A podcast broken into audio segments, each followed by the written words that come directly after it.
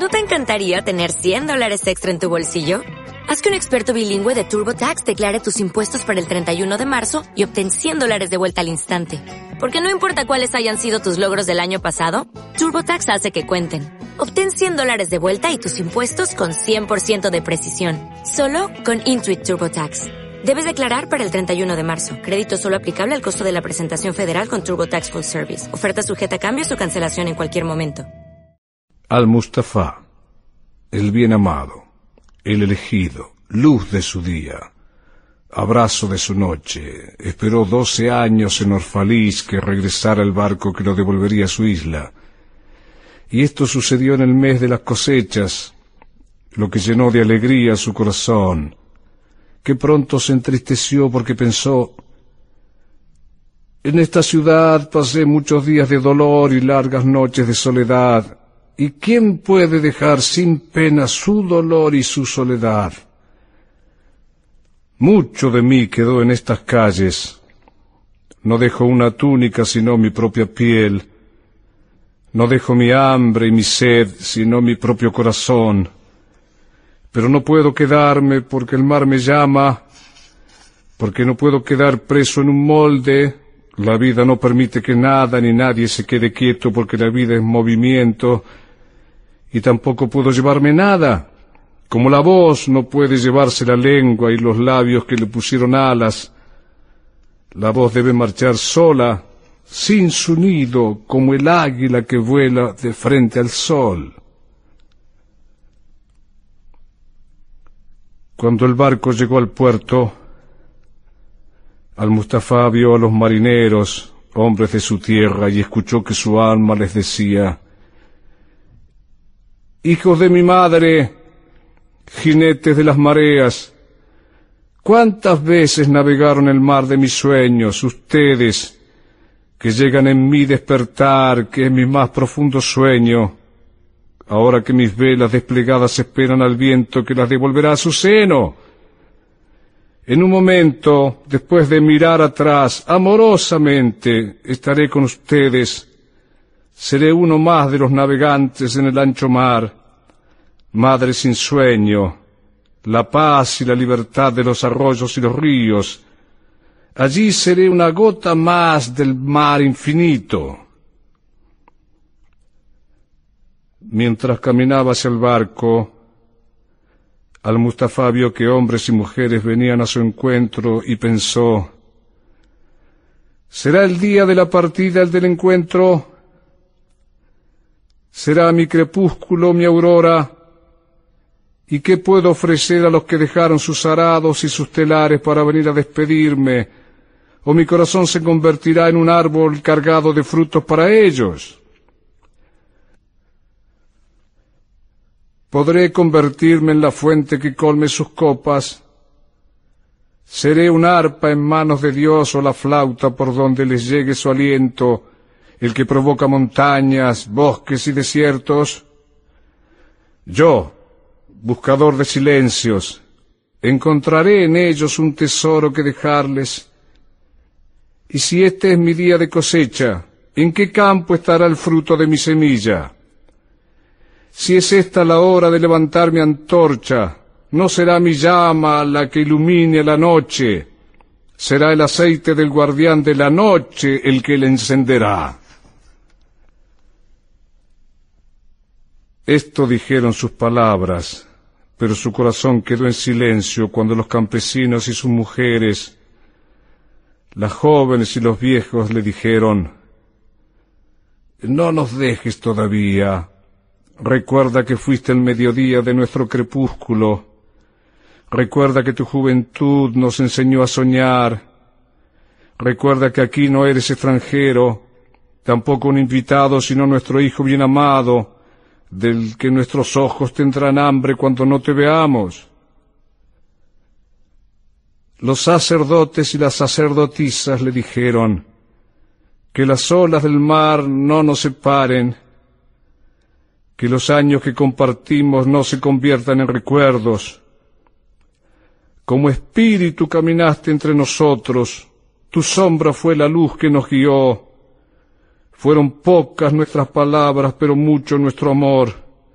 pero ahora te lo gritamos porque así es el amor que solo se da cuenta de su tamaño en el momento de la separación.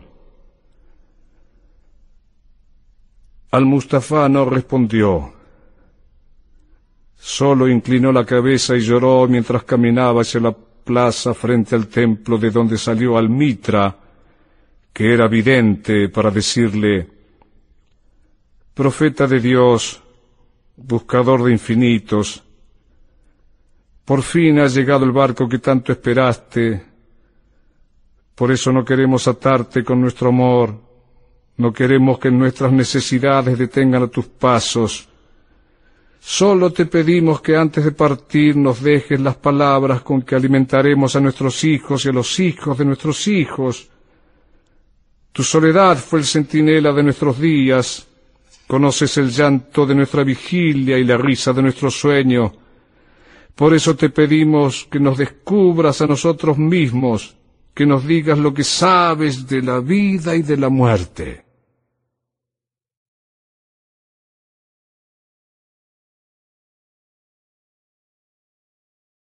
Al-Mustafa preguntó, ¿Cómo puedo hablarles de lo que vibra en vuestras almas? Y Al-Mitra respondió, Háblanos del amor. Entonces Al-Mustafa dijo, Cuando el amor los llame, síganlo, aunque sus caminos sean duros, dolorosos, y cuando los envuelva con sus alas, entréguense a él, aunque la espada escondida entre sus plumas los hiera. Cuando el amor les hable, escúchenlo. Crean en él, aunque su voz altere vuestros sueños, como el viento del norte altera los jardines, porque el amor regala como crucifica, porque los empobrece como los enriquece porque los eleva a las ramas más florecidas como los baja a las raíces más profundas y tristes, porque los puebla como a las selvas o los desnuda como a los desiertos, porque los hace blandos como espigas o los endurece como piedras, el amor que los prepara para el fuego sagrado, que los convertirá en el sagrado pan de Dios. El amor hace esto con nosotros para que conozcamos los secretos de nuestro corazón, para que sepamos que somos parte del corazón de la vida, pero si por miedo solo buscan la paz y los placeres del amor, entonces será mejor que se vistan y se alejen de sus umbrales hacia un mundo sin estaciones donde reirán solo un poco, no con toda la alegría, y llorarán algunas lágrimas, no todas, porque solo en el amor hay totalidad, el amor que se da a sí mismo, el amor que toma de sí mismo, el amor que no posee ni puede ser poseído porque el amor se basta a sí mismo. Por eso cuando amen no digan Dios está en mi corazón, sino estoy en el corazón de Dios. Y no crean que pueden dirigir el curso del amor, porque el amor los dirigirá a ustedes si los encuentra dignos. El maravilloso amor que quiere realizarse, que debe realizarse porque es la razón del universo, por eso nos puebla y nos rodea, el amor que te hace fluir como el arroyo que murmura su melodía en el silencio de la noche, el amor que te hace sentir el dolor de la pasión, el amor que te hace sangrar tan plena como alegremente, el amor que le pone alas a tu corazón cada mañana, que te hace agradecer un día más de amor, el amor que te devuelve al hogar cuando cae la tarde, el amor que te hace dormir con una canción de alabanza en los labios.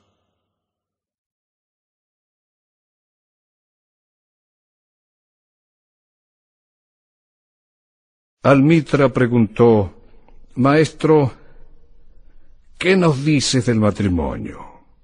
Y Al-Mustafa dijo, Nacieron juntos y juntos estarán siempre, aunque las alas de la muerte confundan a vuestros días, y juntos estarán en la silenciosa memoria de Dios, pero dejen que en vuestra unión crezcan los espacios, dejen que los vientos del cielo bailen entre ustedes, que deben amarse sin hacer del amor una prisión, sino un mar meciéndose entre las orillas de vuestras almas. Llenen vuestras copas, pero no beban de la misma. Compartan el pan, pero no la misma hogaza. Canten y bailen juntos, alegres, pero que cada uno conserve la soledad para retirarse a ella cuando sea necesario. Recuerden que las cuerdas del laúd están separadas, aunque vibren con la misma música. Ofrezcan el corazón, pero no permitan que se adueñen de él, porque sólo la vida puede contener vuestros corazones. Y estén juntos, pero no demasiado. Las columnas que sostienen al templo están separadas. Ni el roble ni el ciprés crecen el uno a la sombra del otro, ni muy cerca como para ahogarse, ni muy lejos como para no protegerse que haya espacio entre ustedes para que puedan pasar los vientos de la vida con todas sus propuestas.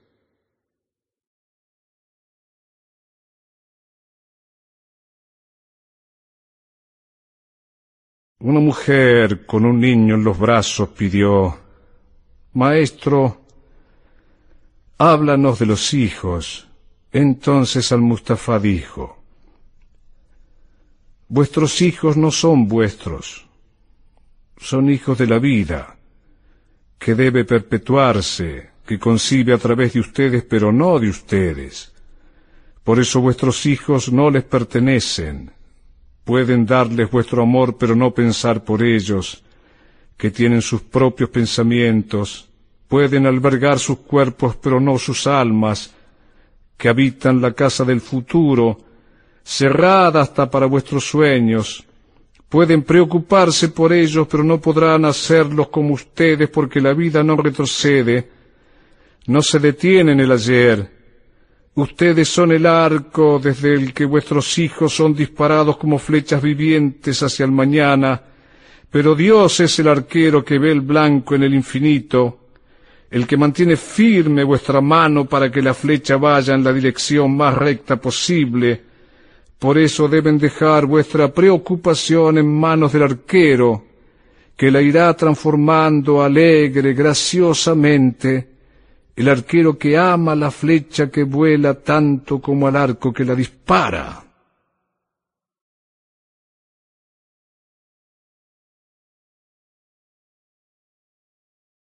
Un hombre rico pidió, Maestro, háblanos de la limosna. Y al Mustafa dijo, Das muy poco cuando das de vuestro patrimonio, solo das cuando te das a ti mismo. Tus posesiones solo son cosas que atesoras por miedo al mañana. ¿Y qué le traerá el mañana al perro previsor que entierra huesos en la arena mientras sigue a los peregrinos camino a la ciudad santa? ¿Qué es el temor a la necesidad sino la necesidad misma? Cuando el pozo está lleno, es el miedo el que te hace sentir una sed insaciable. Algunos dan un poco de lo mucho que tienen en busca de agradecimiento, y ese deseo le quita valor a su limosna, pero otros dan lo poco que tienen, es decir, lo dan todo porque creen en la generosidad de la vida, que es un cofre que nunca se vacía. El placer de dar es tu recompensa, como dar un dolor es tu autismo.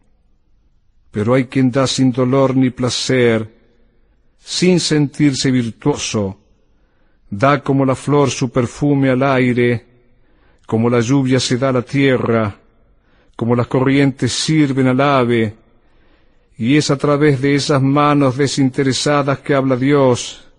Desde el fondo de esos ojos Dios le sonríe al mundo, el Dios que nos recuerda que es bueno dar cuando nos piden, pero que es mejor dar antes, escuchando a nuestro corazón.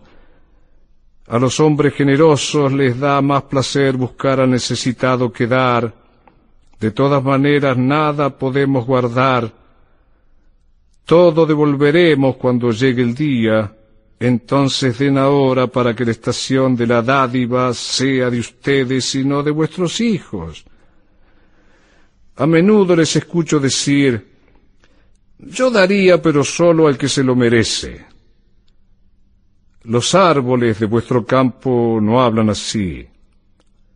Tampoco vuestros rebaños dan para poder vivir porque guardar es morir. Y el que es digno de recibir los días y sus noches merece recibir de ustedes lo mismo, es decir, todo. El que bebió del río de la vida merece llenar su copa en nuestro arroyo. Y les pregunto, ¿Quiénes son ustedes para ver al desnudo los méritos y la dignidad de los otros? Vean primero si ustedes merecen ser donadores, los instrumentos de la dádiva, porque en realidad es la vida la que da la vida. Ustedes solo son testigos y los que reciben porque todos somos receptores entonces no carguen con el peso de la gratitud para no encadenarse ni encadenar al que les dio.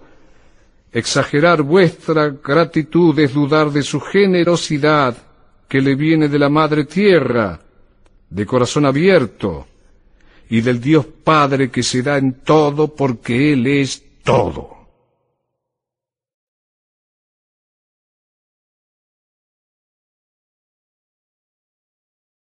Un anciano pidió, Maestro, háblanos de la comida y la bebida. Y al Mustafa dijo, Ojalá pudieran vivir de la fragancia de la tierra, ser como las plantas alimentados por la luz, pero ya que deben matar para comer y sacarle a recién nacido la leche para saciar vuestra sed, hagan que estos sean actos de adoración, que vuestra mesa sea un altar donde se sacrifica a los puros y los inocentes del bosque, la pradera y el mar en aras de lo más puro e inocente del hombre. Cuando maten a un animal, digan a vuestro corazón, por el mismo poder que sacrifica, seré sacrificado. Como consumo seré consumido. Como me alimento, alimentaré. Díganle al animal, la misma ley que te puso en mis manos me pondrá en manos más poderosas. Tanto tu sangre como la mía son la savia que alimenta al árbol del cielo. Y cuando muerdan una manzana, díganle en vuestro corazón, tus semillas habitarán mi cuerpo, las yemas de tu mañana florecerán en mi corazón, y tu fragancia será mi aliento, es decir, que juntos gozaremos las estaciones de la eternidad. Y cuando cosechen las uvas de vuestras viñas, díganle en vuestro corazón, también yo soy una viña, entonces mi fruto será vino que guardarán en odres eternos. Y cuando beban el vino, cántenle para que en ese momento vibre el recuerdo de la viña y del lagar.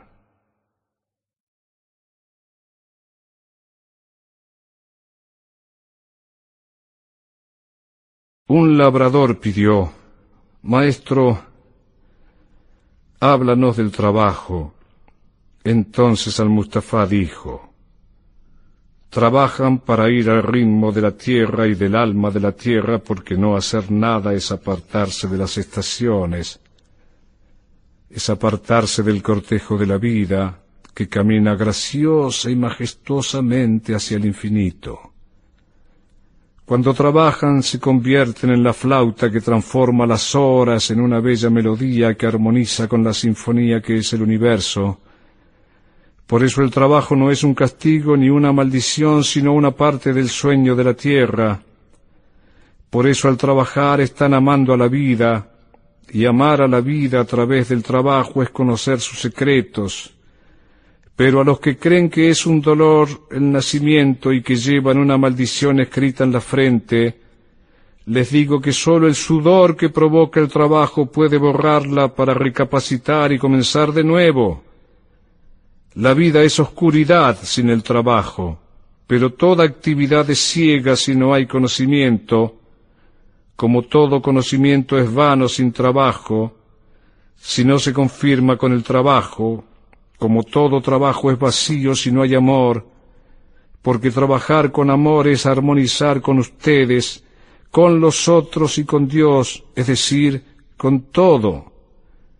Trabajar con amor es tejer la tela con hilos de vuestro corazón, como si los amados de ustedes fueran a usar esas telas. Trabajar con amor es levantar una casa con cariño, como si los amados de ustedes fueran a habitarla. Es sembrar con ternura y cosechar con alegría, como si los amados de ustedes fueran a alimentarse con esos frutos. Trabajar con amor es iluminar a todas las cosas con vuestro espíritu, es homenajear a los que los engendraron. Les escucho decir, como en sueños, que el que trabaja en el mármol y talla en la piedra la forma de su alma es más noble que el que abre los surcos, que el que atrapa el arco iris en una tela es más noble que el que hace las sandalias, pero yo les digo, no en sueños, sino en plena vigilia, que el viento le habla con la misma ternura a los gigantescos robles que a las hierbas más pequeñas, y que sólo es grande el que transforma la voz del viento en música, el que transforma cualquier acto en belleza gracias al amor, y el trabajo es la presencia del amor, hagan puertas o esculturas, y si no pueden trabajar con amor, si lo hacen con disgusto, dejen la tarea y siéntense a la entrada del templo para pedir limosna a los que trabajan con alegría, porque si amasan el pan con indiferencia están haciendo un pan amargo que no calmará el hambre de sus hermanos, y si pisan las uvas con mal humor envenenarán al vino, y aunque canten como los ángeles, si no aman el canto, están impidiendo que los demás escuchen las voces del día y de la noche, es decir, las voces de la vida. Y si no es para declarar la vida, ¿para qué cantar?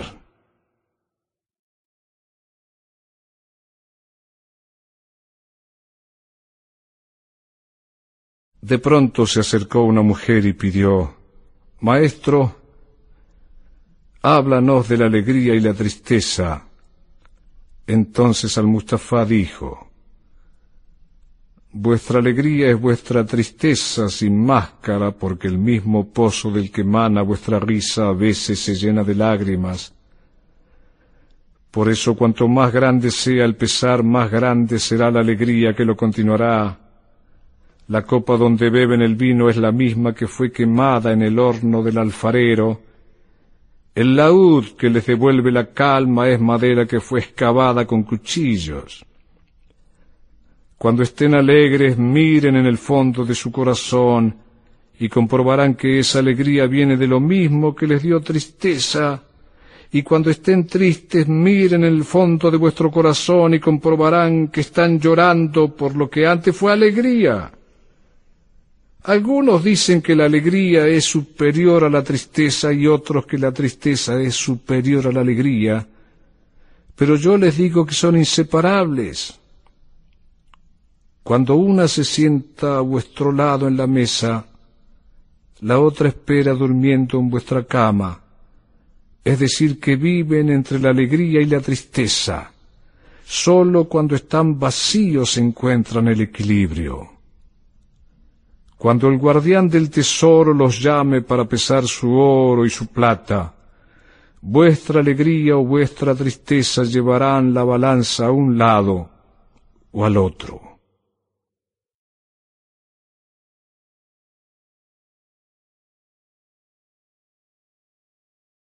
Un albañil pidió,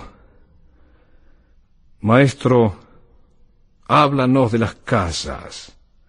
Entonces al-Mustafa dijo, Levanten con vuestra imaginación una enramada en la selva, que será mejor que construir una casa dentro de las murallas de la ciudad, porque aunque en vuestra vejez sientan deseos de un hogar, de la misma manera el vagabundo que vive en ustedes preferirá el camino y la soledad, los excitantes hallazgos del momento, la libertad, porque vuestro cuerpo es la mejor morada, pues crece bajo el sol y duerme en la quietud de la noche. Sueña entre los misteriosos habitantes de la madrugada, y en el sueño vuestro cuerpo abandona la ciudad en busca del bosque y la montaña.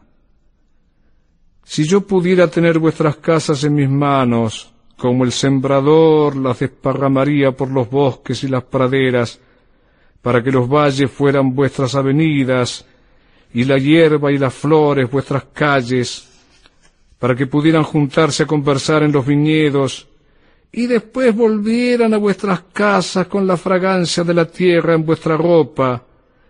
Pero todavía no es el momento de que esto suceda. Todavía, como a vuestros antepasados, el miedo los apretuja en las ciudades, todavía las murallas de vuestra ciudad separa vuestras casas de los campos, de los bosques, de las montañas y los mares. Y ahora les pregunto, ¿qué tienen en esas casas? ¿Qué guardan tras las puertas y los candados? ¿Tienen paz la serenidad que hace sospechar vuestro poder, tienen recuerdos que les iluminan la mente, tienen la belleza que lleva el corazón desde las casas de madera y piedra hasta la montaña sagrada, tienen eso en vuestras casas, o solo tienen comodidades y ansia de más comodidad, deseos que entran como fantasmas y van de invitados a señores de vuestras casas, amos que a latigazos hacen marionetas de vuestros mayores deseos. El deseo tiene las manos de seda, pero el corazón de hierro. Arrulla vuestros sueños solo para estar cerca de la carne que debilitará para sacarles de a poco la dignidad. El deseo se burla de vuestros sentidos y después los tira por la ventana. El deseo de comodidad mata la pasión del alma y luego acompaña entre muecas y risas al funeral. Pero ustedes, criaturas del espacio, los inquietos a los que no tienta el descanso, no serán atrapados ni domados, vuestra casa no será ancla sino mástil, no será la venda que cubre la herida sino el párpado que protege a la pupila, no plegarán las alas para cruzar las puertas, no bajarán la cabeza para no golpearse contra el techo, ni tendrán miedo de que al respirar las paredes se derrumben. Es decir, ustedes no habitarán las tumbas que los muertos hacen para los vivos, y aunque vuestra casa sea espléndida, no aprisionará vuestro secreto, no asfixiará vuestros anhelos, porque en lo que en ustedes es infinito habita la casa del cielo, cuya puerta es la niebla de la mañana y sus ventanas los cantos y los silencios de la noche.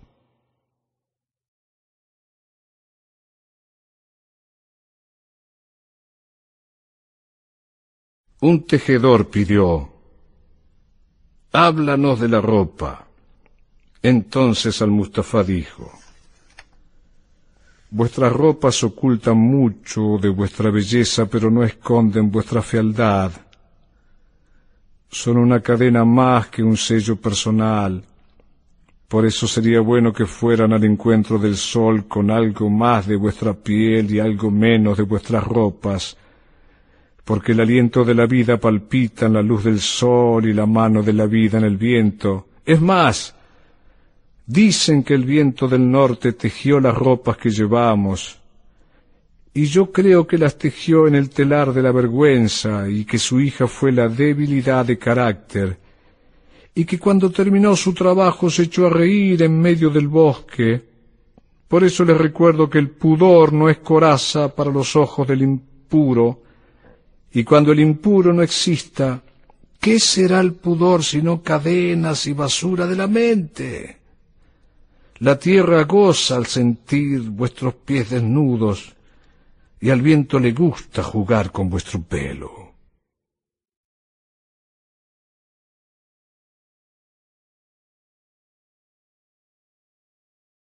Un mercader pidió, Maestro, háblanos de la compra y de la venta.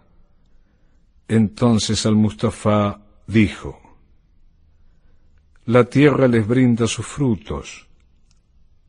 Por eso con solo aprender a llenar vuestras manos no conocerán el hambre, y en el intercambio de los frutos de la tierra encontrarán abundancia y satisfacción. Pero si el intercambio no se hace con amor y justicia, llevará algunos a la codicia y muchos al hambre.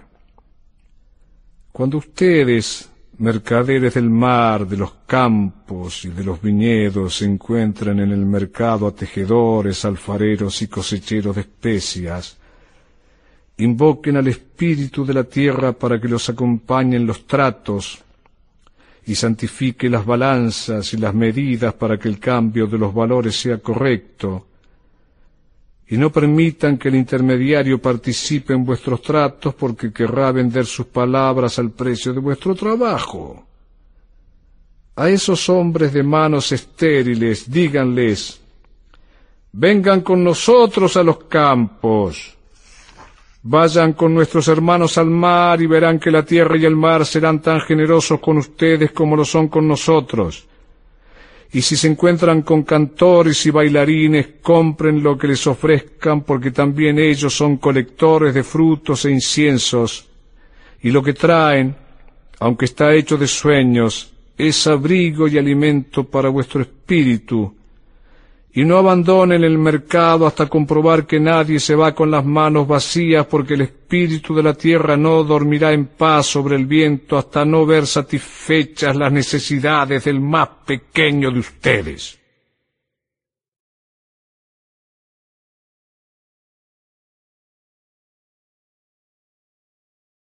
Uno de los jueces de la ciudad pidió, Maestro, háblanos del crimen y del castigo. Entonces al-Mustafa dijo, Faltar a los demás es faltarse a uno mismo porque el Dios de vuestro yo no habita solo en vuestro ser, donde todavía hay mucho que es hombre y mucho que no lo es. Algo grotesco que camina dormido entre la niebla buscando su propio despertar. A menudo los escucho hablar de alguien que ha cometido un delito, como si no fuera uno de ustedes, sino un extraño, alguien de otro mundo.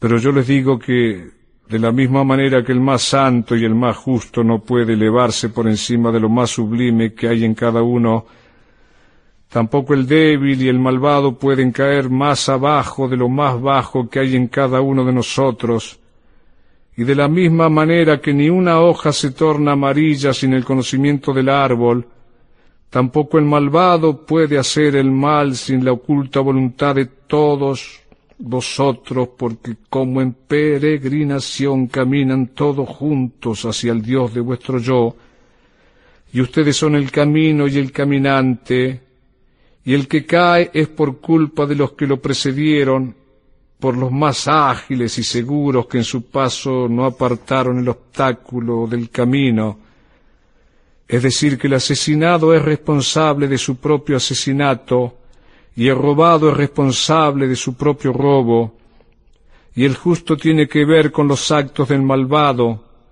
y el puro no es ajeno a la conducta del impuro, porque muchas veces el condenado es víctima del ofendido, y con frecuencia el reo carga con la culpa del inocente, entonces no pueden separar al justo del injusto ni al bueno del malo porque están juntos debajo del sol, de la misma manera que el hilo blanco y el hilo negro están juntos en el tejido.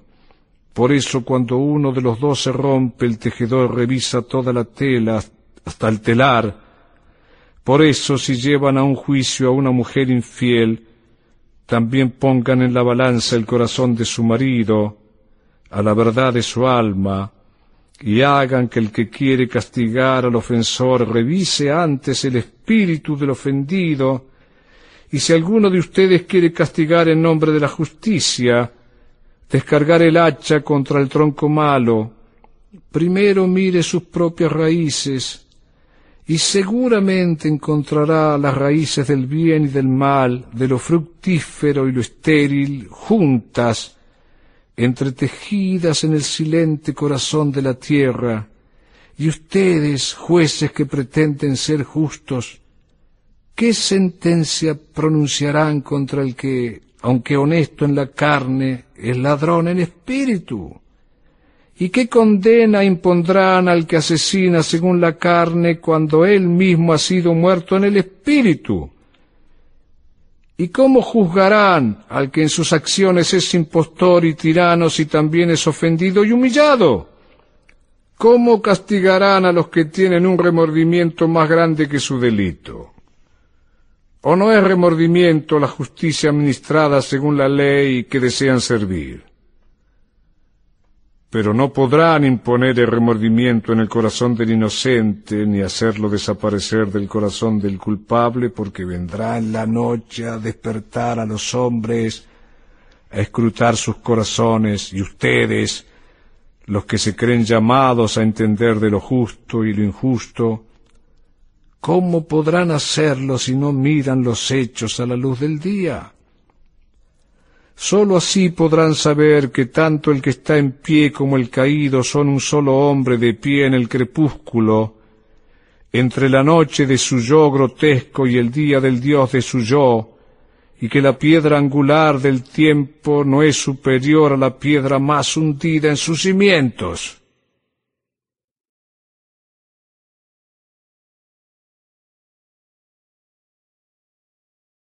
Un jurista preguntó, Maestro, ¿qué nos dices de nuestras leyes?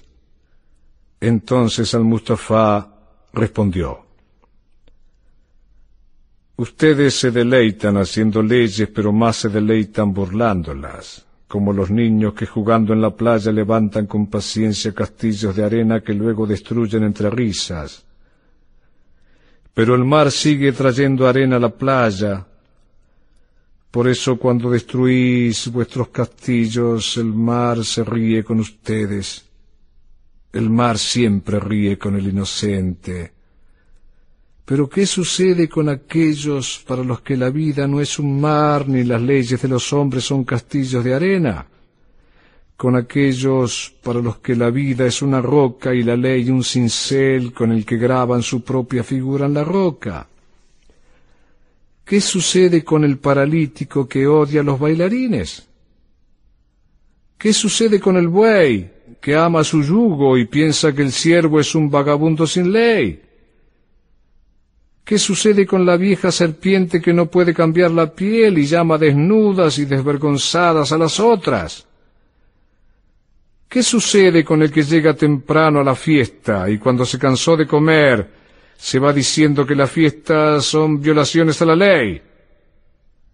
¿Qué puedo decir de ellos, salvo que reciben como todos la luz del sol, pero de espaldas, que sólo ven sus sombras, y sus sombras son sus leyes? ¿Y qué es acatar las leyes y no encorvarse para rastrear las sombras sobre la tierra? Pero ustedes, que caminan de cara al sol, ¿Qué sombras dibujadas en el suelo pueden detenerlos? A ustedes que viajan con el viento, ¿qué veleta les marcará el camino? ¿Qué ley humana será capaz de atarlos si rompen vuestro yugo? Pero no contra las puertas de las prisiones levantadas por los hombres. ¿A qué ley temerán si al bailar no tropiezan con las cadenas de hierro de los hombres? ¿Quién los llevará ante los jueces si desgarran vuestras vestiduras, pero no las abandonan en el campo de nadie? Pueblo de Orfalís, pueden cubrir el tambor, pueden aflojar las cuerdas de la lira, pero ¿quién impedirá a la alondra del cielo cantar?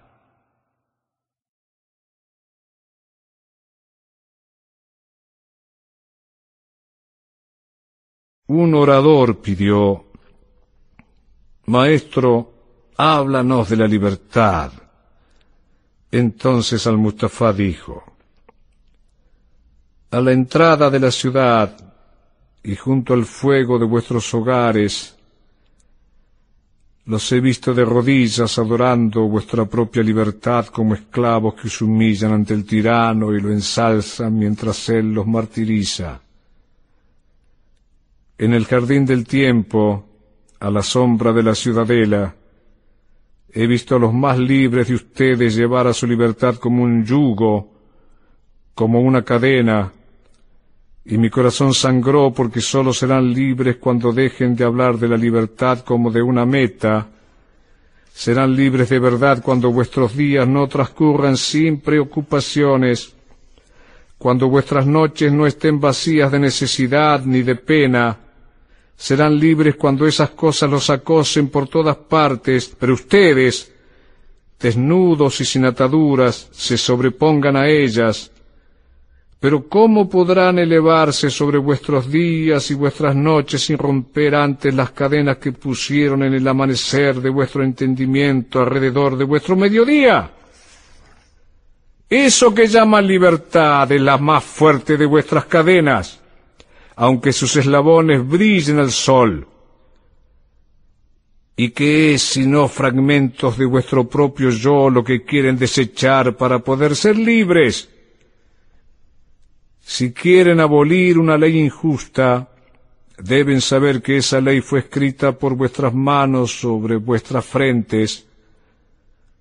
Por eso no podrán borrarla quemando vuestros códigos ni lavando las frentes de vuestros jueces, aunque vacíen el mar sobre ellas, y si es un tirano al que quieren destronar, cuiden que el trono que le erigieron en vuestro interior también sea destruido, porque ¿cómo puede el tirano someter al libre si en su propia libertad no hay tiranía ni vergüenza en su propio orgullo?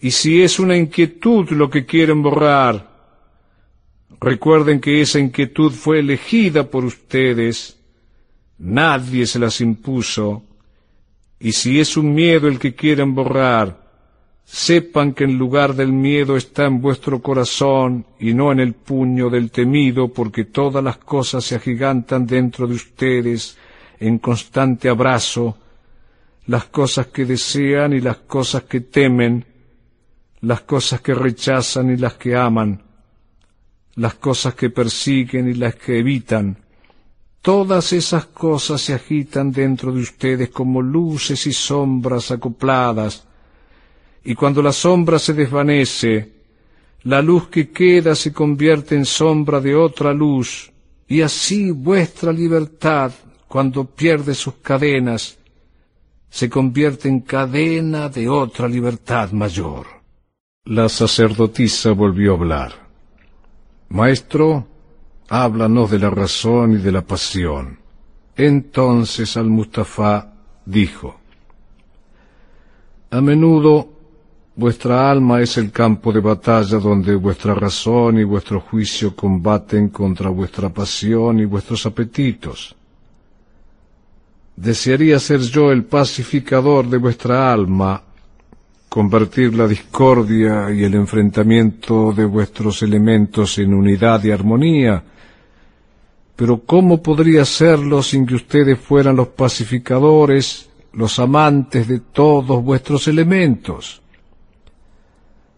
La razón y la pasión son el timón y las velas de vuestra alma navegante. Por eso, si las velas o el timón se rompen, irán a la deriva o quedarán inmóviles en la inmensidad del mar, porque si la razón gobierna sola es una fuerza que limita, y la pasión desbordada es una llama que arde hasta su destrucción.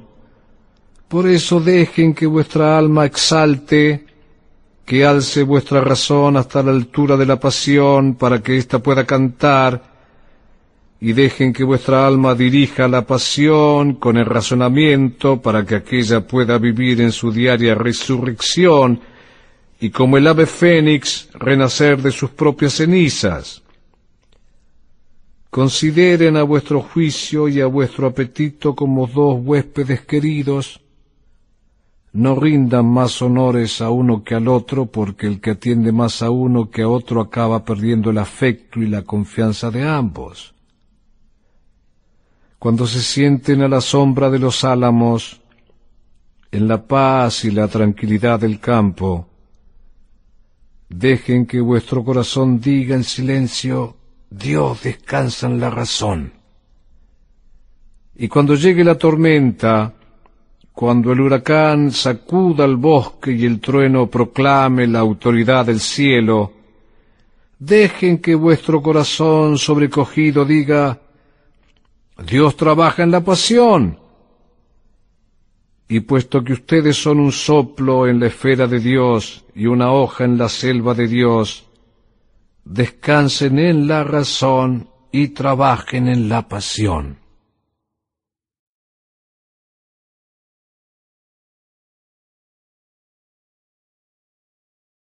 Una mujer pidió, Maestro, háblanos del dolor. Entonces al-Mustafa dijo, Vuestro dolor es la eclosión de la envoltura que encierra vuestro entendimiento como la semilla del fruto debe romperse para que su corazón salga al sol, así ustedes deben conocer el dolor y aceptarlo como aceptan las estaciones que pasan sobre vuestros campos. Entonces, serenos, velarán en los inviernos de vuestro dolor y también comprenderán que a muchos de vuestros dolores los escogieron ustedes, que son el remedio amargo con que el médico que todos llevamos dentro cura vuestras enfermedades, entonces confíen en el médico y beban su remedio porque su mano, aunque dura y pesada, está guiada por la mano tierna de Dios, y la copa que brinda ha sido modelada, aunque les queme los labios, con la arcilla que Dios humedeció con sus propias lágrimas sagradas.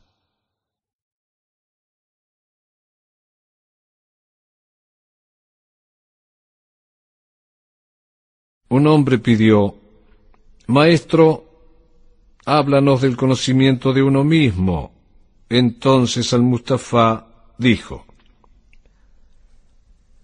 En silencio vuestros corazones saben los secretos de los días y las noches, pero vuestros oídos quieren escuchar el eco del conocimiento de vuestro corazón, quieren saber en palabras lo que siempre supieron en pensamiento, quieren tocar con vuestros dedos el cuerpo desnudo de vuestros sueños, y es bueno que así sea. El profundo manantial de vuestra alma necesita brotar y correr cantando hacia el mar, entonces vuestro tesoro se revelaría a vuestros ojos, pero no quieran pesar en la balanza al tesoro desconocido, ni exploren las profundidades de vuestro conocimiento con picos y palas, porque el yo es un mar infinito, por eso no digan encontré la verdad si no encontré una verdad, no digan encontré la senda del alma si no encontré al alma caminando por mi senda, porque el alma camina por todas las sendas, pues no va en línea recta ni crece como una caña. El alma se despliega como un loto de innumerables pétalos.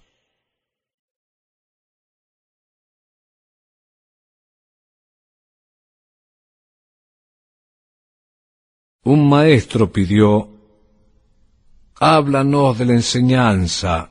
Entonces al-Mustafa dijo, Nadie puede revelarles nada que no esté aletargado en el amanecer de vuestro conocimiento.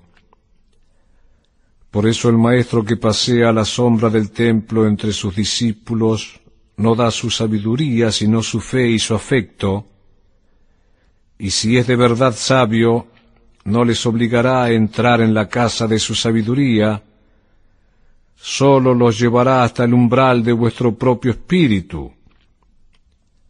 El astrónomo puede hablarles de su conocimiento del espacio, pero no les puede dar ese conocimiento.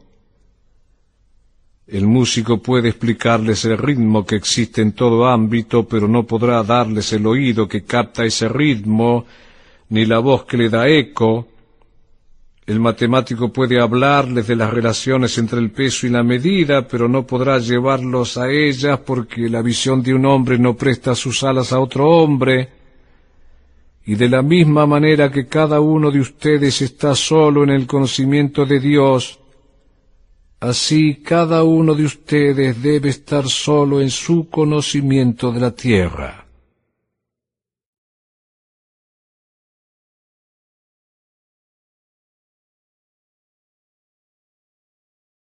Un joven pidió, Maestro, háblanos de la amistad.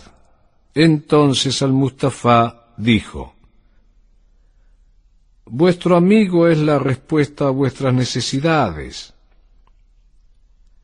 Él es el campo que siembras con amor y cosechas con agradecimiento. Él es vuestra mesa y el fuego de vuestro hogar porque te acercas a Él hambriento y sediento de paz. Por eso cuando te diga lo que piensa, no temas decirle no, ni le calles el sí, y cuando se quede en silencio, deja que tu corazón escuche a su corazón, porque en la amistad todos los pensamientos y todas las esperanzas nacen y se comparten con placer y sin alardes, y cuando te alejes de tu amigo no sientas dolor, porque lo que más amas en él estará más claro en su ausencia, al igual que la montaña es más clara desde abajo, desde el llano, y no permitas que haya en la amistad otro interés que el de profundizar en el espíritu, porque el amor que sólo busca la revelación de su propio misterio no es amor, sino una red tendida que sólo recoge la pesca inútil. Entonces que lo mejor de ti sea para tu amigo, que si ha de conocer el flujo de tu marea, también debe conocer su reflujo, porque qué amigo sería el que buscaras para calmar tu aburrimiento. Búscalo para vivir las horas porque existe para colmar tus expectativas, no tu vacío, y procura que en la dulzura de la amistad haya alegría y placeres compartidos, porque en el rocío de las cosas pequeñas el corazón encuentra su alborada y se refresca.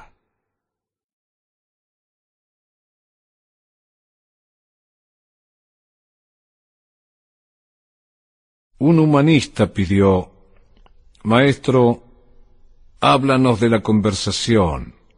Entonces al Mustafa dijo, Habla cuando dejas de estar en paz con vuestros pensamientos, cuando no puedes vivir en la soledad de tu corazón, vives en tus labios, entonces el sonido es diversión, pero en la mayoría de tus charlas parte de tu pensamiento es asesinado porque el pensamiento es un pájaro del aire libre que en la jaula de las palabras puede desplegar sus alas pero no volar. Muchos de ustedes hablan por miedo a sentirse solos, no quieren verse desnudos en el silencio de la soledad.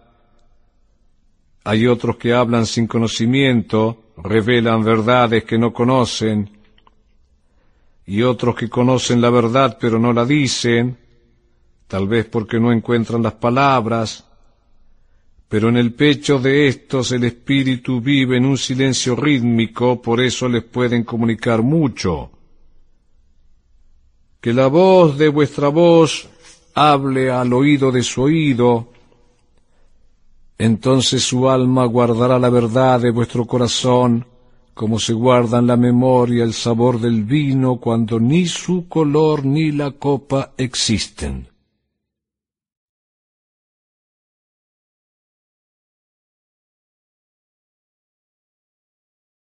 Un astrónomo preguntó, Maestro, ¿qué nos dices del tiempo?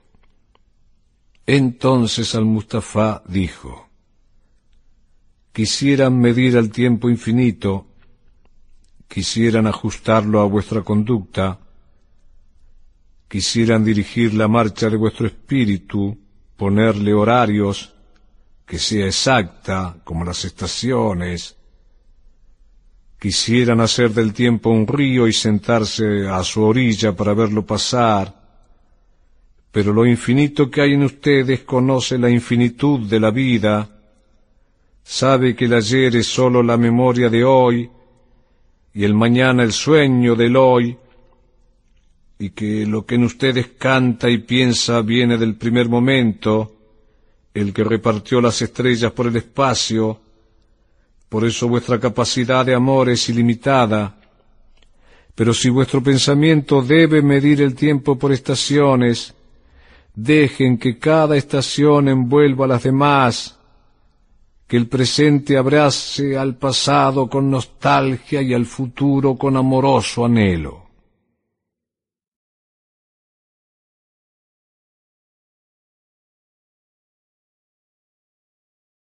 Un anciano pidió, Maestro, háblanos del bien y del mal. Entonces al-Mustafa dijo, Puedo hablarles del bien que hay en ustedes, no del mal, porque ¿qué es el mal sino el bien torturado por su propio hambre y su propia sed? Cuando el bien tiene hambre busca alimento hasta en las cavernas más oscuras, y cuando tiene sed bebe hasta en aguas estancadas. Son buenos cuando son uno con ustedes mismos, pero cuando no son uno con ustedes mismos no son malos, porque una casa dividida no es una cueva de ladrones, es sólo una casa dividida, y una nave sin timón puede navegar entre escollos peligrosos sin hundirse.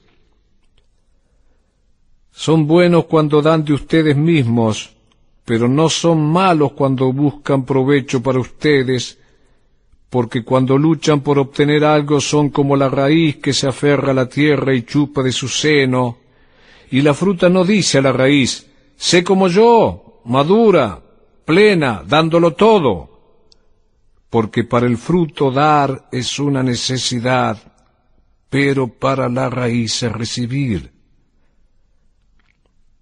Son buenos cuando están conscientes de lo que dicen, pero no son malos cuando están confusos y dicen cualquier cosa porque la vacilación puede fortalecer a una lengua débil.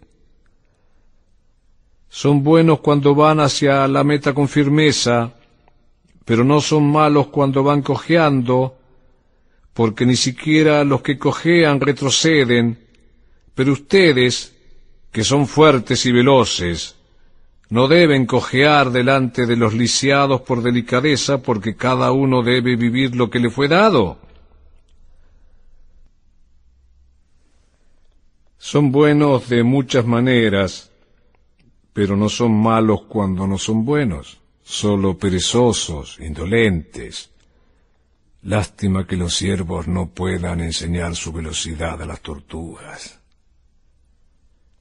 En vuestro anhelo por un yo superior descansa vuestro bien, y ese anhelo está en todos, solo que en algunos es un torrente que avanza con fuerza hacia el mar, arrastrando los secretos de las colinas y las canciones del bosque, y en otros es un débil arroyo que se pierde y debilita entre los matorrales, que se consume en esfuerzos inútiles, por eso pocas veces alcanza el mar, pero el que mucho anhela no debe decir al que poco desea que es lento y temeroso, porque el bueno no le pregunta al desnudo dónde está su ropa, ni al vagabundo por qué no tiene casa.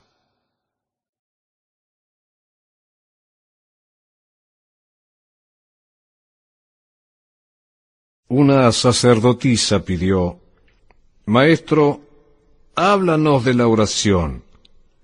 Entonces al-Mustafa dijo, Vuestra angustia y vuestras necesidades los llevan a la oración, pero también deben orar en la plenitud del gozo y la abundancia, porque la oración debe ser la expansión de ustedes mismos en el alma universal porque si vuelcan vuestros dolores en el espacio, también deben volcar en él las alegrías de vuestro corazón.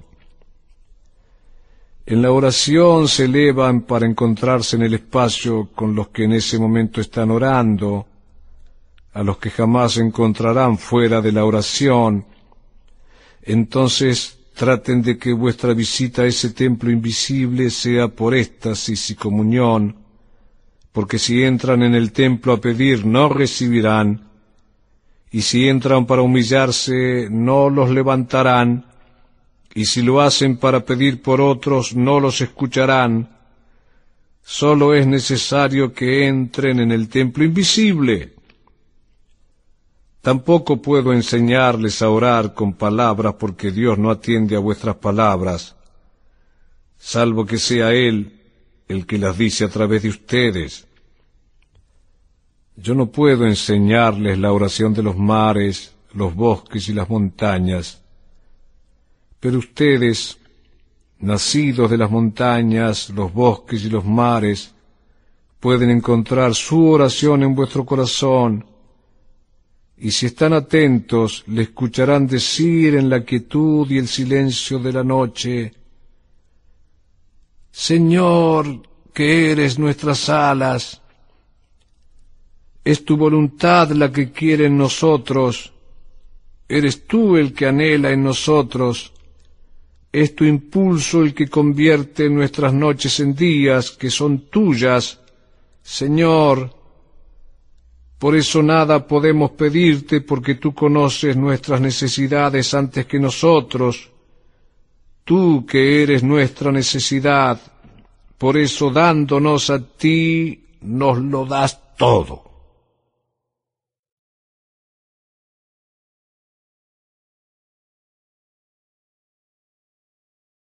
Un ermitaño que visitaba la ciudad se adelantó y dijo, Háblanos del placer. Entonces al-Mustafa respondió, El placer es un canto de libertad, pero no es la libertad. Es el florecer de vuestros deseos, pero no su fruto es un abismo que llama a su propia cumbre, pero no es ni el abismo ni la cumbre. Es el enjaulado al que le crecen las alas, pero no es espacio cercado. El placer es una canción de libertad, y me gustaría que la cantaran con todo el corazón, pero no quisiera que perdieran el corazón en el canto.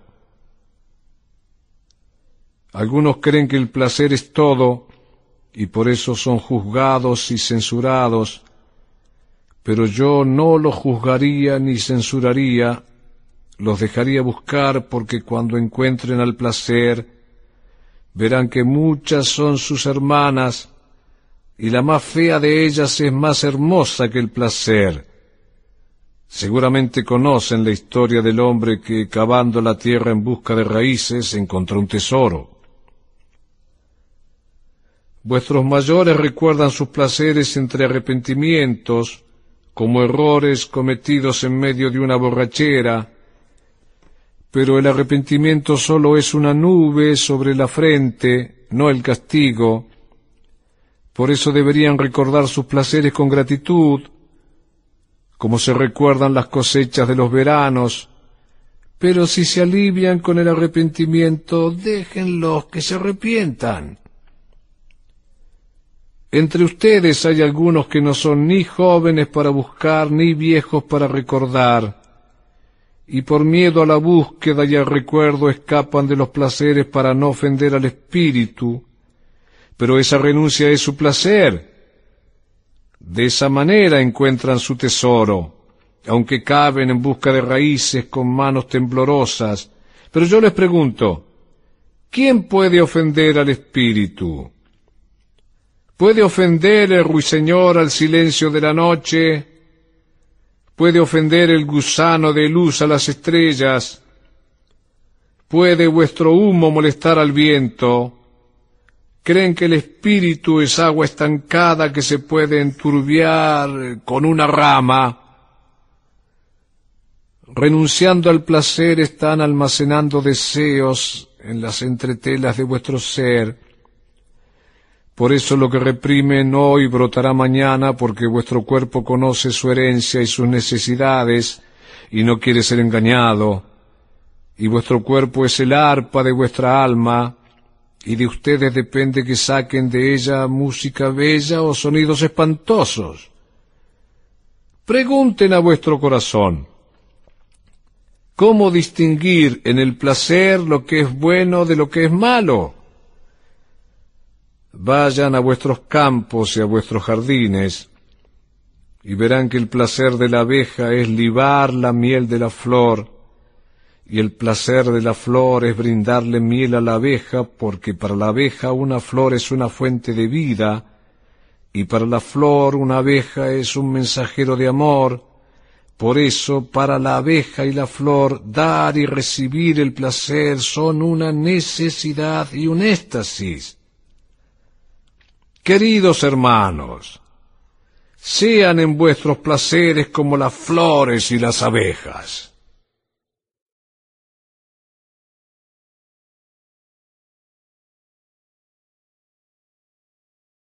Un poeta pidió, Maestro, háblanos de la belleza. Entonces al Mustafa dijo, ¿Dónde buscar la belleza? ¿Qué hacer para encontrarla si ella no es vuestro camino y vuestra guía?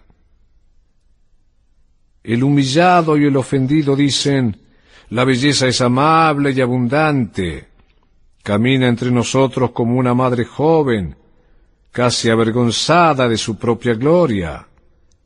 Y los apasionados dicen, la belleza está hecha de fuerza y de terror, como la tormenta que hace temblar a la tierra. El aburrido dice, la belleza está hecha de suaves murmullos en nuestro espíritu. Su voz invade a nuestro silencio como una luz mortecina que tiembla en la sombra. El inquieto dice, eh, la belleza grita entre las montañas y el eco de sus gritos es el batir de las alas y el rugir de las fieras. En la noche, los guardianes de la ciudad dicen, la belleza vendrá con el alba. Y al atardecer, los labriegos y los caminantes dicen, la hemos visto inclinarse sobre la tierra desde las ventanas del crepúsculo. El sitiado por la nieve dice, vendrá con la primavera saltando por las colinas. Y en el calor del estío, los segadores dicen, la vimos bailando entre las hojas del otoño con torbellinos de nieve en su pelo. Todo esto dijeron de la belleza, pero no hablaron de ella sino de vuestras necesidades insatisfechas. Y la belleza no es una necesidad, es un éxtasis. La belleza no es una boca sedienta ni una mano vacía que suplica, sino un corazón ardiente y un alma encantada. La belleza no es la imagen que quieren ver ni la canción que quisieran escuchar, sino algo visible aún con los ojos cerrados, una canción que se escucha aún con los oídos tapados. La belleza no es la savia que corre bajo la corteza del árbol, ni un ala adherida a una garra, sino un jardín eternamente en flor, una bandada de ángeles eternamente en vuelo. La belleza es la vida que alza el velo para mostrar su cara esencial y sagrada, pero ustedes son la vida y el velo. La belleza es la eternidad mirándose en un espejo, pero ustedes son la eternidad y el espejo.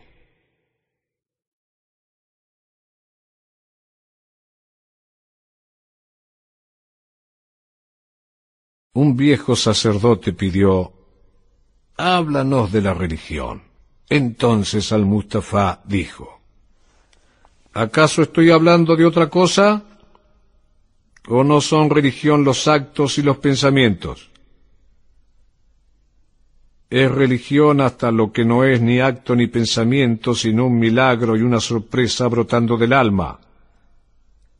Es religión tallar la piedra, tejer en el telar, trabajar la tierra, llevar el ganado al río, ¿O puede alguien separar su fe de sus obras o sus creencias de sus trabajos? ¿Quién puede pensar sus horas y decir, esta es para Dios y esta es para mí? Esta es para mi espíritu y esta es para mi cuerpo. Todas vuestras horas son alas que nos llevan de ser a ser en el espacio. Al que usa su moral como su mejor vestido, más le convendría andar desnudo para que el viento y el sol agrieten su piel. El que rige su vida con normas enjaula a su pájaro cantor, y el canto más libre no viene de las jaulas. Y aquel para el que la adoración es una ventana tanto para abrir como para cerrar, no conoce la morada del Espíritu que tiene las ventanas siempre abiertas. Vuestra vida cotidiana es vuestro templo y vuestra religión y entran en ese templo con sus arados y sus fraguas, con el martillo, el laúd, y todo lo que hagan por necesidad o por capricho, porque en vuestros sueños no pueden alzarse por encima de vuestros triunfos, ni caer más abajo de vuestros fracasos, y llevan con ustedes a todos los hombres. En la adoración no pueden volar más alto que sus esperanzas, ni humillarse por debajo de su desesperación. Si conocieran a Dios, no tendrían enigmas que descifrar. Miren alrededor y lo verán jugando con vuestros hijos.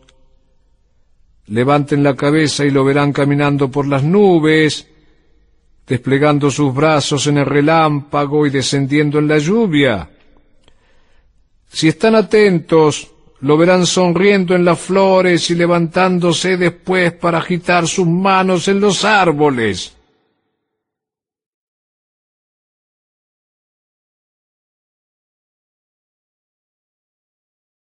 Almitra pidió, Maestro, háblanos de la muerte. Entonces Al-Mustafa dijo, Al secreto de la muerte deben buscarlo en el corazón de la vida, como el búho ve en la noche lo que no ve en el día. Para conocer al espíritu de la muerte hay que abrir el corazón a todas las cosas de la vida, porque la vida y la muerte son una, como uno solo el río y el mar. En lo más profundo de vuestras esperanzas tienen conocimiento del más allá, son semillas que sueñan bajo la nieve como vuestro corazón sueña con la primavera. Por eso deben confiar en los sueños, en ellos nos espera el camino a la eternidad.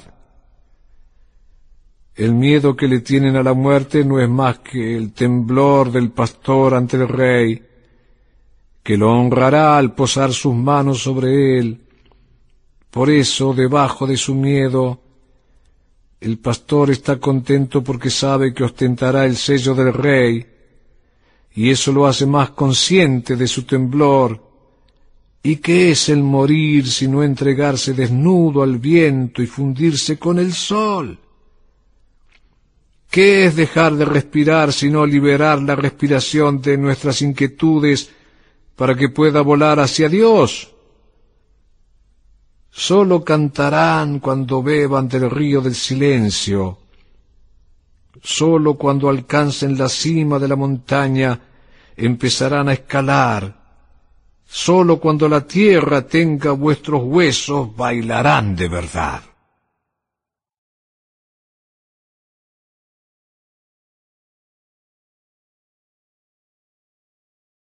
Había llegado la noche cuando Almitra, la vidente dijo, Bendito sean este día y este lugar porque tu espíritu habló. Entonces al Mustafa respondió, No solo yo hablé, también habló el que me escuchó. Después al Mustafa subió al barco y dijo desde la cubierta, Pueblo de Orfalís, el viento me ordena dejarlos, y aunque tengo menos prisa que el viento, debo partir, porque nosotros, los errantes, que buscamos siempre el camino más solitario, no empezamos un día donde terminamos el anterior, no hay aurora que nos encuentre donde nos dejó el crepúsculo, porque nosotros viajamos hasta cuando la tierra duerme, Somos semillas de una planta tenaz que cuando maduramos de corazón nos entregamos al viento para que nos disemine entre nuestros hermanos. Pocos fueron mis años entre ustedes, y menos aún mis palabras, pero si mi voz muere en vuestros oídos y mi recuerdo se desvanece en vuestra memoria, volveré con el corazón más lleno, con la lengua más obediente al Espíritu para decirles todo lo que les tenga que decir, para recordarles todo lo que deban recordar. Volveré con la marea, y aunque la muerte me esconda y el silencio me envuelva, buscaré vuestro espíritu y no buscaré en vano, porque si algo de lo que les dije es verdad, esa verdad se manifestará por sí misma con una voz más clara. Me voy con el viento, pero no hacia el vacío. Y si este día no llena vuestras necesidades a mi amor, permitan que sea una promesa hasta que ese día llegue. Cambian las necesidades del hombre, no su amor, tampoco su deseo de que este amor satisfaga sus necesidades. Sepan que volveré del silencio, la niebla que al amanecer se disipa dejando el rocío en los campos se convierte en nube para volver en lluvia, y yo no fui diferente de la niebla porque en la quietud de las noches caminé por vuestras calles, y mi espíritu entró en vuestras casas para sentir los latidos de vuestros corazones en el mío y a vuestro aliento en mi cara. Por eso conozco vuestras alegrías y vuestros pesares, por eso vuestros sueños florecieron en los míos. Estuve entre ustedes como un lago entre las montañas, reflejé vuestras cimas y vuestras laderas, incluso el paso de los rebaños de vuestros pensamientos y vuestros deseos. A mi silencio llegaron entorrentadas las risas de vuestros niños y los ríos anhelantes de vuestra juventud, y hasta en lo más profundo de mí siguieron cantando esos torrentes y esos ríos, pero algo más dulce que las risas y más intenso que los anhelos llegó a mí, y fue lo infinito que hay en ustedes, el gigante del que no son más que las células y los músculos, el gigante por el que son gigantes, y al verlo los amé porque ¿qué puede alcanzar el hombre que no esté en esa infinita esfera? ¿Qué visiones, qué esperanzas pueden remontarse por encima de ese vuelo? Como gigantesco roble cubierto de flores es el gigante que vive en ustedes, y su poder los ata a la tierra, su fragancia los eleva, y en su eternidad son inmortales.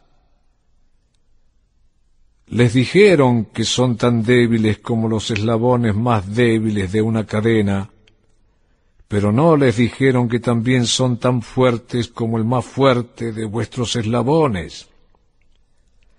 Medirlos por lo más pequeño es como medir el poder del océano por la fragilidad de su espuma. Juzgarlos por vuestros fracasos es como culpar a las estaciones por su inconstancia. Son como un mar que, aunque los barcos anclados esperen las mareas en sus costas, no las acelera. Son como las estaciones que, aunque vuestro invierno niegue a vuestra primavera, ésta sigue sonriendo en vuestros sueños y cantando en vuestras vigilias. Y no los estoy alabando, solo les cuento lo bueno que vi en ustedes Digo en palabras lo que ustedes saben en pensamiento, pues ¿qué otra cosa es el conocimiento que dan las palabras sino una sombra del conocimiento inexpresable?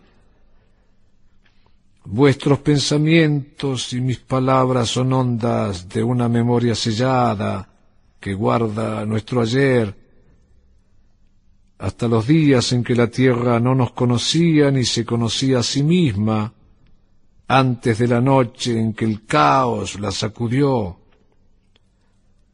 Después fueron llegando los sabios a traerles sabiduría, la que vine a aprender de ustedes que me dieron algo más, vuestro espíritu ardiente, que crece constantemente de sí mismo, mientras ustedes, ajenos a su expansión, lamentan el marchitar de vuestros días. Pero eso es la vida en busca de vida en los cuerpos que le temen a la muerte, sin saber que aquí no hay tumbas porque estas montañas y estas llanuras son cuna y escalón. Cada vez que pasen por el campo donde enterraron a vuestros antepasados, se verán a ustedes mismos y a vuestros hijos tomados de la mano. Por eso es que a menudo se alegran sin saberlo. Hubo otros que llegaron hasta ustedes con promesas doradas que nunca cumplieron, y a los que ustedes les dieron poder y gloria. Sin embargo, no dudaron de mí, generosamente me saciaron la sed más honda, después de la vida, y se los agradezco mucho porque no hay dádiva mayor para un hombre que la que convierte su vida en una fuente de aguas frescas, y ese es mi honor y mi recompensa. Siempre que voy a beber a la fuente, encuentro sedienta al agua de la vida, por eso me bebe mientras yo la bebo. Algunos me creen orgulloso, esquivo a los regalos y en verdad mi orgullo no me permite recibir salario, pero sí regalos. Por eso preferí comer frutos silvestres en las colinas cuando me invitaron a vuestra mesa. Por eso decidí dormir en el pórtico del templo cuando me invitaron a vuestra casa. Pero no fue vuestro amable celo por mis días y mis noches lo que hizo más sabroso el alimento a mi paladar y coronó mi sueño de visiones?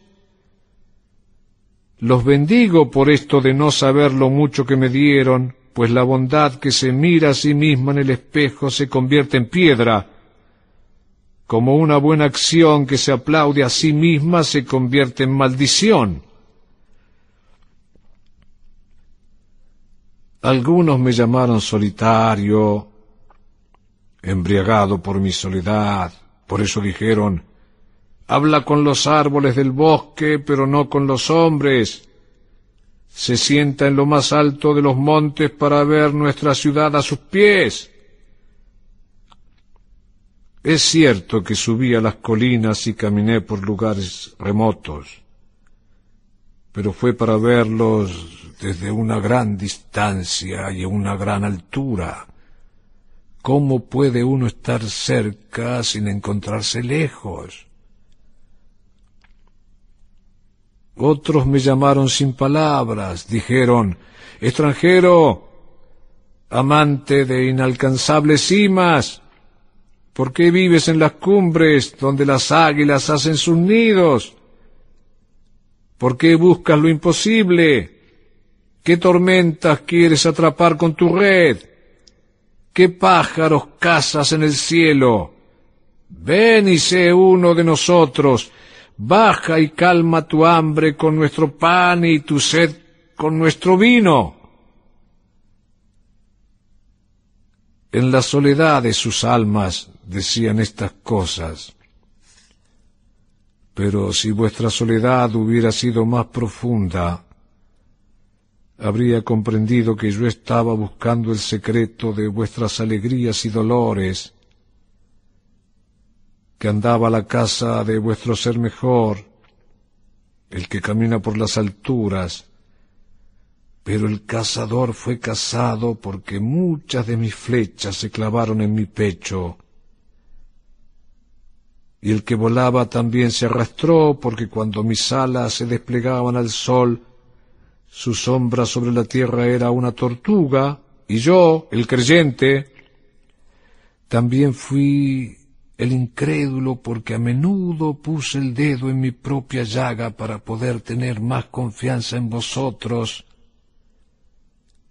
para conocerlos mejor, y con esa confianza y ese conocimiento les digo,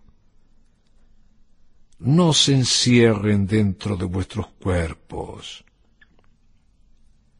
no se confinen en casas porque lo que ustedes son habita las montañas y vaga por el viento. No es algo que se arrastre buscando el calor del sol o cabe agujeros en la noche en busca de seguridad, sino algo libre, un espíritu que envuelve a la tierra y baila con el aire. Si mis palabras son confusas, no traten de aclararlas porque vago y nebuloso es el principio de todas las cosas, pero no su fin. Por eso quisiera que se acuerden de mí como de un principio. Todas las cosas son concebidas en la niebla, no en el cristal. ¿Y quién sino el cristal sabe que es niebla en ocaso? Quiero que se acuerden de esto al recordarme que en lo que en ustedes parece más débil y confuso es lo más fuerte y definido. ¿O no fue vuestro aliento el que le dio vida a vuestros huesos? ¿O no fue un sueño que ninguno recuerda haber soñado, el que construyó vuestra ciudad e hizo todo lo que en ella existe?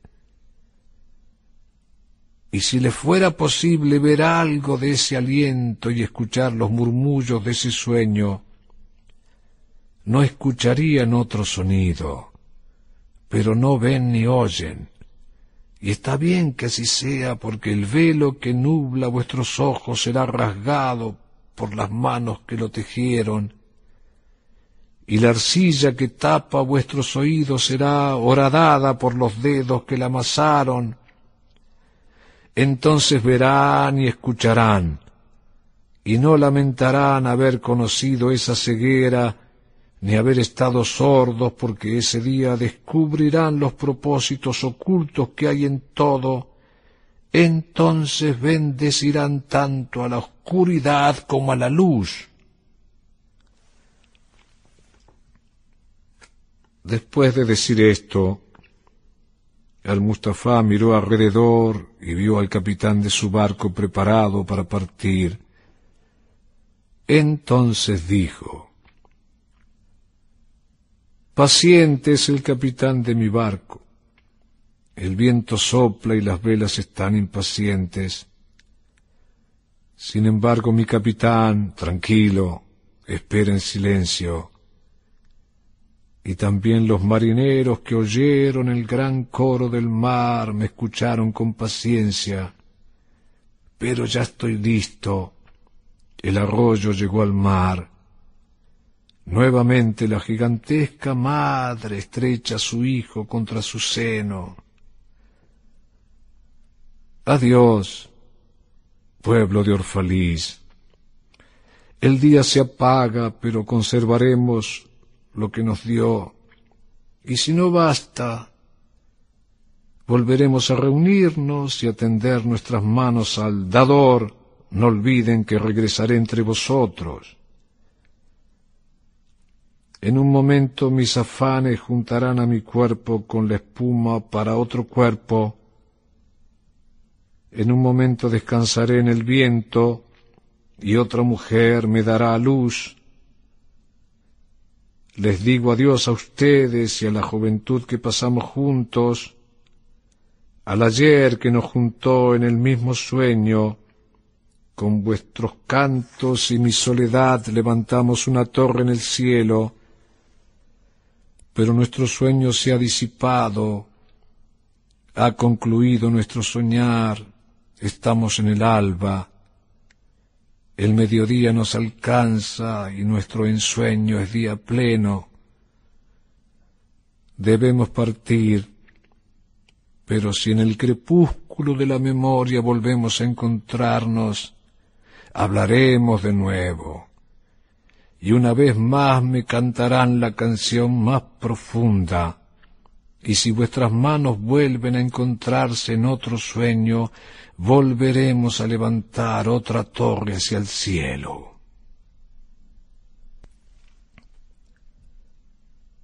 Dicho esto, Al-Mustafa hizo una señal a los marineros que levaron anclas, soltaron amarras e iniciaron su marcha. Entonces un clamor brotó del pueblo hacia el cielo. Solo Almitra quedó en silencio viendo al barco esfumándose en la niebla. Y cuando el pueblo se dispersó, siguió en el muelle recordando las palabras de Al-Mustafa. En un momento descansaré en el viento y otra mujer me dará luz.